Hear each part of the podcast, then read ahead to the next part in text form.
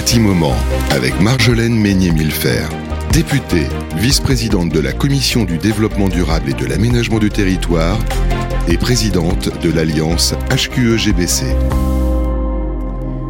Bonjour à vous qui nous écoutez sur Bâti Radio à nouveau pour un nouveau Bâti Moment euh, avec moi et avec euh, mon invité du jour.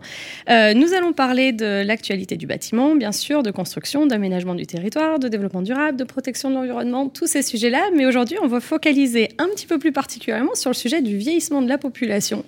Alors ça vous paraîtra un peu bizarre parce que c'est pas les sujets habituels et néanmoins, c'est tout à fait lié. Jean-Philippe Arnoux, bonjour. Bonjour Marjolaine. Merci d'être là avec moi. Alors vous, euh, Jean-Philippe, vous avez un parcours très éclectique jusqu'au jour où vous arrivez chez Saint-Gobain, il y a je crois maintenant une quinzaine d'années. Euh, vous êtes actuellement membre du Conseil national de la Silver Economy en charge du groupe de travail logement et puis vous êtes directeur Silver Economy et accessibilité chez Saint-Gobain de distribution. C'est bien, ça, C'est bien ça. Alors euh, Jean-Philippe, d'abord expliquez-moi D'où vous vient cette appétence pour le secteur bâtiment, construction? Comment vous êtes tombé dans la marmite, vous? Je suis tombé dans la marmite, alors un petit peu je dirais presque par hasard. j'ai plutôt une formation de ressources humaines et puis après, bon, très rapidement, j'ai été sur, quand même sur le secteur dans une grande scène de bricolage avant d'arriver il y a une quinzaine d'années chez Saint-Gobain. Euh, où là j'ai découvert euh, plutôt euh, le secteur, euh, je dirais B2B, hein, professionnel, et où euh, bon j'ai occupé des fonctions de marketing, donc de développement de l'offre sur tous les sujets qui occupaient, c'était dans les années 2005, déjà le monde du bâtiment évidemment, la transition énergétique. Et, et j'y ai retrouvé finalement quelque chose de bien en tant que manager, directeur marketing. Bon, j'avais ma dose de ressources humaines, donc ça c'était bien. Euh, mais j'ai surtout découvert un, un, secteur éminemment humain euh, dans notre relation de proximité avec nos artisans au quotidien. C'était à la plateforme du bâtiment. Après, il y a eu d'autres enseignes. Et donc, je m'y suis réalisé. Bon, j'ai toujours eu une appétence hein, pour le bricolage, l'habitat, euh, et puis euh, bah, parfois des sujets complexes qu'il faut savoir expliquer aux gens. Donc, une grande notion, je dirais, d'accompagnement euh, des idées, des produits, des grands changements. Euh, donc voilà, donc pas mal, euh, pas mal de, de zones d'appétence euh, qui m'ont permis de me réaliser. Mais vos fils rouges, quand même, c'est quand même ça. C'est l'humain au cœur. Hein. C'est vraiment ça qui vous drive. C'est plus que, oui, c'est presque plus que ça. C'est une passion, l'humain. Ouais, ouais enfin, on se connaît et du coup, je, je, je peux en attester. Alors, vous, vous êtes spécialisé, donc je le disais, sur les sujets plutôt adaptation du logement au vieillissement, au handicap, question d'accessibilité. Vous allez me dire, vous, Marjolaine, vous êtes plutôt sur les sujets environnement. Expliquez-moi, c'est quoi le rapport? Eh bien, en fait, le rapport, il est évident. Alors, ben, comme beaucoup de monde, en fait, moi, bon, dès les années 2000, on se posait la question effectivement de la première euh, réglementation thermique euh, en 2000, puis après il y a 2005, enfin voilà. Euh, et puis en fait, 2005, il y a eu une loi sur le handicap, hein, sur l'adaptation des établissements recevant du public, bon, qui concerne 600 000 personnes, donc c'est déjà un gros sujet où on est très en retard. Et c'est en arrivant dans une autre enseigne de, Saint-Gobain, qui était la Paire à l'époque, hein, bon, la Paire est sortie de Saint-Gobain, qu'en regardant la pyramide des âges en fait de, de nos clients, mais tout simplement la pyramide des âges de la France, je disais bon sang, mais plus de 30 à 40% de clients de 65 ans et plus, ça devrait quand même avoir un impact sur l'habitat. C'est là où d'ailleurs j'ai croisé le, chemin de Luc Broussy et que j'ai intégré France Silver Economy, qui après est devenu le, le, la filière Silver Economy, euh, où effectivement, quand on regarde de façon transversale le secteur et, le bâti euh, plus particulièrement, eh ben, euh, on s'aperçoit que cette transition démographique va avoir des impacts sur, euh, sur bien sûr le bâtiment, la santé, euh, le tourisme, la mobilité et que donc euh, on avait on, on, a une habitude alors très française hein, d'aborder tous les sujets en silo. Ouais, ça. et aujourd'hui euh, alors avec d'énormes efforts et louables et, et qu'il faut absolument continuer bon nous chez Saint-Gobain voilà la neutralité carbone c'est pas un débat. À horizon 2050 comme je dis puis avant si possible. Euh, mais euh, voilà ben on a ce facteur humain qui arrive avec euh, un parc de logements anciens 26 millions qui est très je dirais qui n'est pas adapté à hauteur de 80% et puis un sujet qui est complexe. Le handicap, on peut le normer, puisque en fait, on va étudier euh, la, je dirais, l'aménagement du bâti en fonction d'une circulation en fauteuil roulant. Là, en fait, le, le vieillissement, hein, donc euh, il y a que 2 personnes des personnes, 2% pardon des personnes âgées qui, qui finissent en fauteuil roulant, mmh. et, et, généralement à ce niveau-là, elles sont plutôt en établissement que chez elles. Ben là, c'est vraiment de, de, l'individuel. On, ne peut pas normer. Alors, on peut encadrer des solutions techniques, mais on ne peut pas normer. Donc, en fait, l'idée, c'est vraiment de savoir euh, comment faire pour que les bâtiments soient adaptés à 100% des éventualités de la vie, en fait. C'est ça le sujet aujourd'hui, concrètement. C'est plus d'adapter au fauteuil. Le sujet, c'est quelle que soit la situation dans laquelle vous êtes au fur et à mesure euh, de, des éléas de votre vie, euh, d'avoir finalement un, un bâtiment qui va pouvoir vous accueillir et dans lequel vous pourrez rester bien. C'est exactement ça, le bâtiment évolutif au sens de la loi Elan, alors même si elle ne donne pas la recette, euh, ou partiellement. Euh, elle a fait une loi zéro ressaut, mais qui concerne finalement que le handicap, et donc euh, qui, qui, ne concerne toujours pas cette question de rénovation. Mais je pense qu'il faut aller plus loin. Aujourd'hui, pourquoi il n'y a pas cette prise de conscience c'est que euh, on, a notre, enfin, le vieillissement de la population est un sujet qui a toujours été du domaine du médico-social, et, jamais du bâtiment. Et oui, parce que c'est pas les mêmes secteurs, c'est pas les mêmes experts qui travaillent dessus, et pourtant ça se joue là oui, ça se joue entièrement là, et puis avec une, une, une approche très curative de nos sujets. Mm. En fait, on se dit, ben voilà, il y a une perte d'autonomie, on, va la soigner, on va trouver, euh, je dirais a posteriori, des solutions, alors qu'un énorme enjeu pour les finances publiques, mais ne serait-ce que pour les Français, c'est vraiment une, une, grande politique d'anticipation. Et oui, prévention de la perte d'autonomie, faire en sorte que justement, parce que les bâtiments sont mieux adaptés, on ne se retrouve pas coincé à devoir quitter finalement son domicile. C'est de la prévention comme pour l'environnement. Mm. c'est de l'accompagnement, de la formation des Français avoir les, bons gestes au bon moment. Euh, et alors, à votre question très précisément, aujourd'hui, ben, euh, cette génération d'après-guerre euh, qui est propriétaire majoritairement à, 60%, je crois, je dirais, ben, c'est une la palissade habite dans des vieux logements qui, eux, ne sont mm. pas adaptés. Mm. Non seulement pas en phase avec les normes, je dirais, énergétiques et écologiques d'aujourd'hui, mais en plus, je dirais, pas adaptés à leur vieillissement. Mm. Donc aujourd'hui, effectivement, quitte à avoir un regard très précis et très technique sur le bâtiment, notamment à travers, ben, si on prend les, accompagnateurs fer, hein, qui vont accompagner les gens et avoir un regard global sur la performance énergétique du bâtiment, autant n'avoir qu'un seul regard et aussi regarder quelques critères d'adaptabilité au moins mm. de, de, ce bâti pour au moins prévenir les personnes. Mm. Non, parce que si on fait euh, la passerelle finalement euh, concrète entre la question vieillissement et la question de, l'environnement, euh, un, bâtiment finalement qui est plus adapté, dans lequel on peut plus rester, ça veut dire concrètement qu'on le quitte, qu'on le laisse vacant et qu'on doit aller chercher un autre bâtiment ailleurs, qu'on va devoir peut-être construire pour ça, avec tout le CO2 qu'il implique. Donc du coup, le, le sujet, c'est vraiment de se poser la question de finalement de nous permettre d'occuper les bâtiments dans lesquels on est le plus longtemps possible.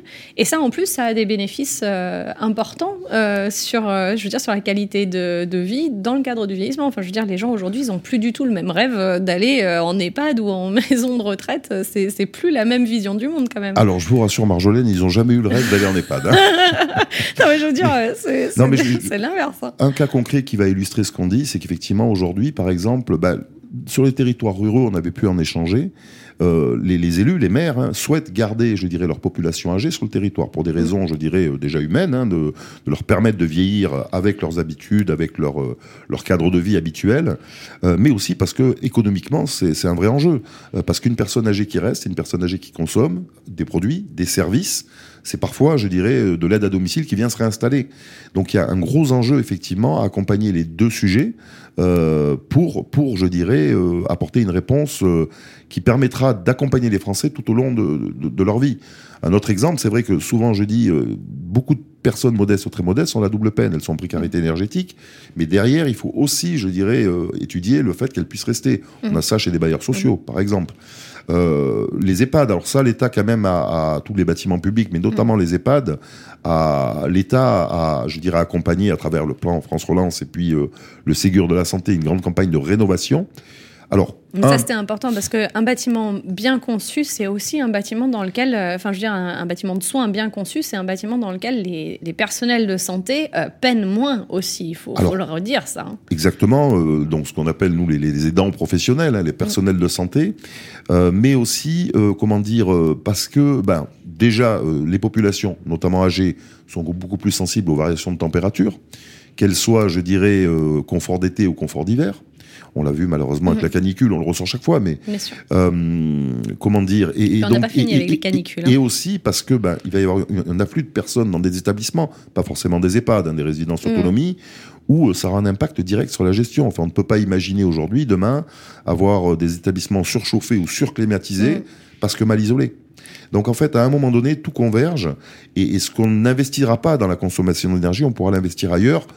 Moi, j'ai le, je dirais, le rêve qu'il investisse dans de l'humain, euh, dans du personnel, pour mieux accompagner ces gens à mm. vieillir. Euh, voilà, pour, pour, je dirais, les, les plus responsables d'entre eux. Mais, mais c'est vraiment un enjeu, un enjeu capital. On peut rajouter également une transition qui est le numérique. En fait, tout est lié. Euh, le bâtiment, demain, va devenir finalement le lieu de multiples activités. On va pas faire que des loisirs où y dormir. Mm. Euh, on pourra demain s'y soigner. Euh, mm. je me rappelle quand on avait croisé Agnès Buzyn au tout début, euh, qui parlait de, développement de la télésanté. Je dis oui, mais est-ce que les bâtiments seront capables sont assez connectés, je dirais, par des réseaux voix données images, d'accueillir cette stratégie qui, elle, je dirais, est frappée au coin du bon sens. et on sait pertinemment que demain, la santé, ça va être le secteur qui va le plus croître, de l'ordre de 60%, puisqu'une population âgée a, beaucoup de, santé, d'accompagnement, d'entretien, voire je dirais de santé sociale, où aujourd'hui on sait qu'une des voies, notamment dans les déserts médicaux, c'est la téléconsultation. Moi, je m'y suis mis sur le tard il y a mm. pas plus tard qu'il y a deux, deux trois mois. Euh, bah, c'est un gain de temps phénoménal. Mm. Et, puis finalement, bah, ça permet de replacer, je dirais, euh, les services euh, à leur, à leur bon endroit à un moment donné. Donc le bâti, finalement, il faut le voir comme vraiment ce lieu de vie où on passe 80% de notre temps. Mm. Et il va falloir qu'il accompagne des populations, donc qu'il soit effectivement beaucoup plus évolutif, mais il y a des points incontournables. Évidemment, la transition énergétique et écologique, euh, parce que ça, ça voilà, c'est l'enjeu de tous, mais aussi euh, avoir un regard beaucoup plus opérationnel, euh, je dirais, faire bouger le centre de gravité du sujet de la transition démographique vers les sujets plus techniques, donc le ministère du Logement. Hmm. En fait, c'est là encore, on a besoin de décloisonner. On commence déjà à décloisonner environnement-logement, euh, parce qu'avant, c'était deux ministères séparés. Et du coup, euh, demain, il faudrait que le sujet santé aussi s'invite euh, de la partie pour pouvoir avoir une vision 360 en fait des, des logements. C'est vrai que cette question-là, elle est importante. Aujourd'hui, il y a, il y a quand même un surinvestissement, et moi, j'en suis une militante, donc je peux pas dire l'inverse, hein, mais de, des engagements, notamment financiers, pour la transition écologique, avec notamment beaucoup, beaucoup d'investissements sur les économies d'énergie qu'on doit réaliser, parce que c'est des enjeux euh, qui sont très importants et sur lesquels on a pris des engagements.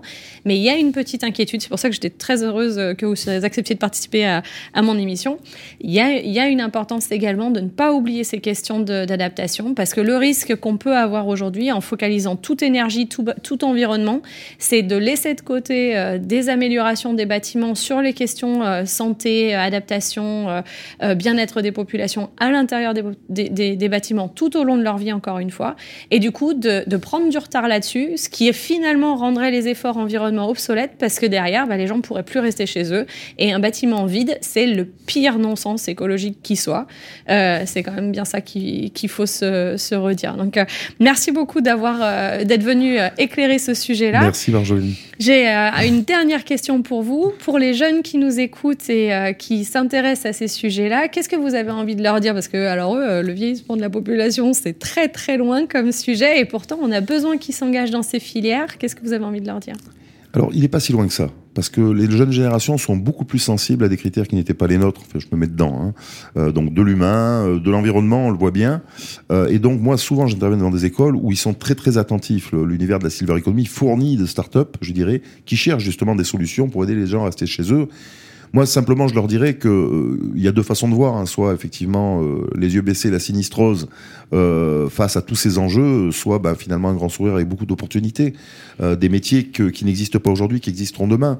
c'est de la création d'emplois, c'est de l'innovation pour des valeurs qui, je pense, habitent de plus en plus les jeunes générations. donc c'est aux entreprises, c'est aux acteurs publics, je dirais, d'accompagner ce mouvement. Euh, on n'a pas, euh, je, le disais quelque part, euh, l'occasion de, vivre de telles révolutions.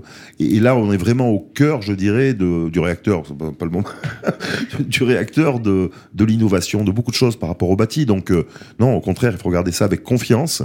Et puis, et puis que bah, tout le monde s'y mette de façon vraiment plus en silo euh, pour que effectivement très euh, coopératif, très coopératif euh, et avec cette vision d'une société plus durable. Durable, ça veut dire écologique, mais aussi ça veut dire inclusive. Et voilà, ce sera mon mot de conclusion. Mais voilà, il faut plus exclure l'humain. C'est pas un sujet de technique appliquée au bâtiment. C'est un sujet, je dirais, d'environnement appliqué aux humains. Fantastique. Merci pour ces mots de conclusion. Je n'ajoute rien. elle est parfaite, donc on la garde. Merci beaucoup, euh, Jean-Philippe Arnaud, d'être venu euh, éclairer ces sujets-là euh, ce matin avec nous et, au plaisir de vous retrouver. Merci à vous, Marjolaine. Au revoir. Un bâti moment avec Marjolaine Meignet-Millefer, députée, vice-présidente de la Commission du développement durable et de l'aménagement du territoire et présidente de l'Alliance HQE-GBC.